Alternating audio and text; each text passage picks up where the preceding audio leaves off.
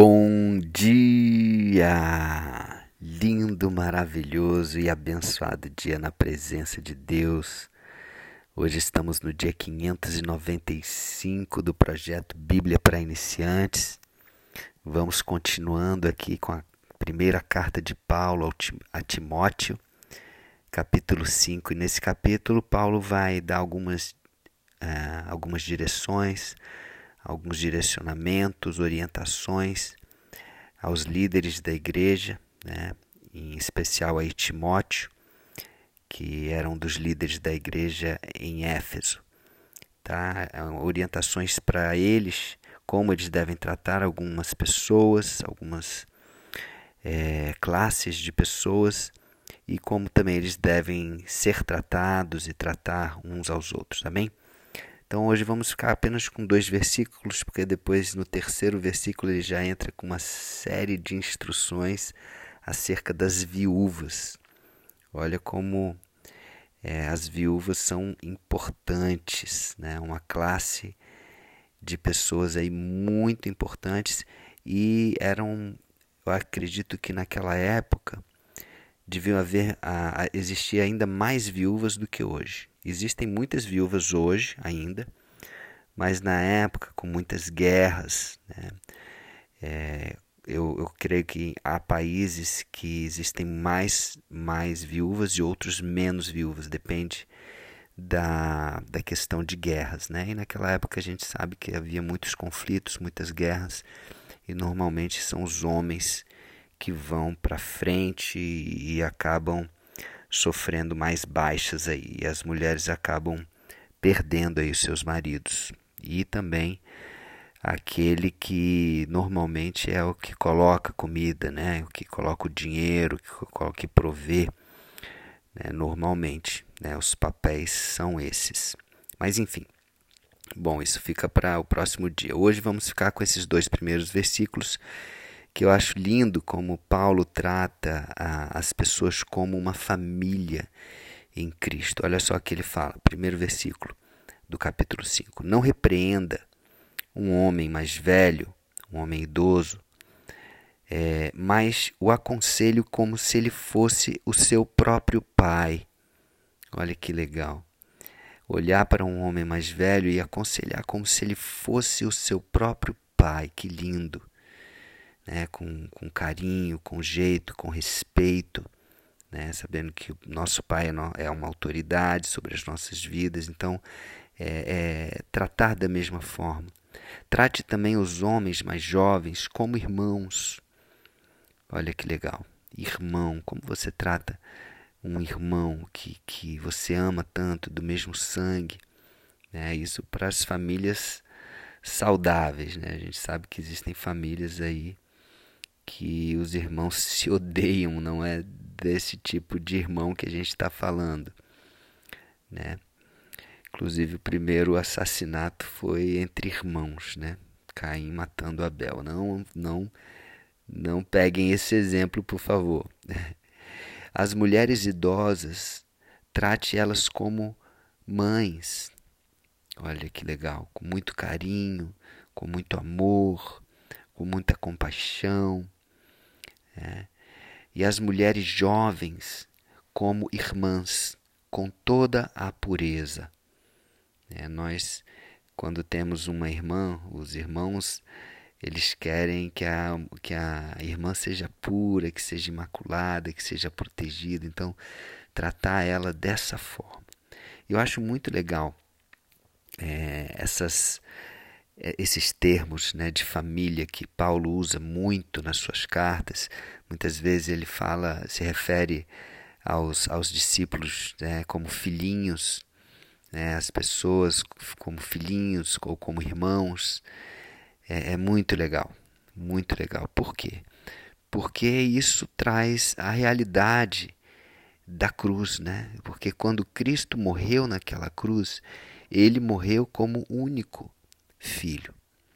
Ele era o único filho de Deus. Mas quando ele ressuscitou, ele já não era mais o único. Ele ressuscitou como primogênito. E por, pelo, por intermédio da cruz, por meio do sacrifício de Jesus, que, que é, pagou pelos nossos pecados como Cordeiro Santo, pelo sacrifício da cruz que nos reconciliou com o Pai. É, nós estávamos afastados né, pela, pela, pela nossa própria vontade, estávamos afastados e não estávamos mais vivendo como filhos. Então ele nos reconciliou e a partir dessa reconciliação, que só é possível através de Jesus, nós hoje podemos ser considerados filhos de Deus. E, e o mais lindo é que isso nos torna uma grande família espiritual. Todos nós, como filhos de Deus, temos o mesmo Pai. Um Pai amoroso, um Pai maravilhoso, um Pai que nos criou a sua imagem e semelhança, que nos ama incondicionalmente e que nos quer o melhor e, e quer que nós vivamos em família. Amém? Então que eu e você possamos entender isso, possamos trazer, se todos nós trouxéssemos isso para as nossas vidas, como seria o mundo? Não haveria guerras. É, é, a guerra hoje entre judeus e palestinos. Se, se os judeus é, aceitassem Jesus como Senhor e Salvador, se os palestinos também da mesma forma fizessem isso, né, eles seriam irmãos, não haveria guerra mais, não haveria guerra. Não haveria mais briga, não, não haveria mais motivos para esse tanto de, de conflitos, esse tanto de morte, de guerra. Que nós possamos verdadeiramente viver isso, viver essa família. Olhar para o próximo como um irmão, como uma irmã, ou como um possível irmão, como uma possível irmã. Né? No caso dele, da decisão deles de fazer parte dessa família. Que nós possamos convidar pessoas para fazerem parte dessa família. Pessoas que ainda não estão vivendo, pessoas que estão aí, que, que saíram dessa casa, dessa proteção. Né, como filho pródigo que foi, saiu da casa do pai viveu ali, né, pegou a herança antes do tempo e ele, ele decidiu não ser mais ali considerado filho, mas quando o pai viu ele voltando arrependido, ele recebeu na família. Ele, ele sabia que ele não tinha mais o direito de ser chamado filho. Mas o pai, pela graça, pelo amor que tem, né, que demonstra esse pai amoroso, demonstra o caráter de Deus, né, a natureza de Deus, esse pai amoroso que sempre nos perdoa de braços abertos, como Jesus naquela cruz, nos recebe, né? Do jeito que a gente está, assim como aquele filho, né, que deixou de ser filho por vontade própria, mas através da decisão dele de voltar, ele, ele se fez filho novamente. Amém?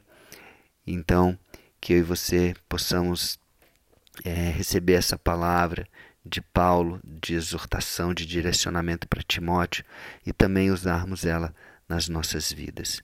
Quando tivermos alguém, um homem idoso, quando formos tratar, é, é, é, aconselhar ou direcionar, ou dar alguma opinião que seja com muito respeito, como um pai, falamos entre as pessoas mais ou menos da mesma idade, como irmãos, senhoras mais velhas como mães e mulheres da, da mesma idade ou relativamente próximo como irmãs somos uma família.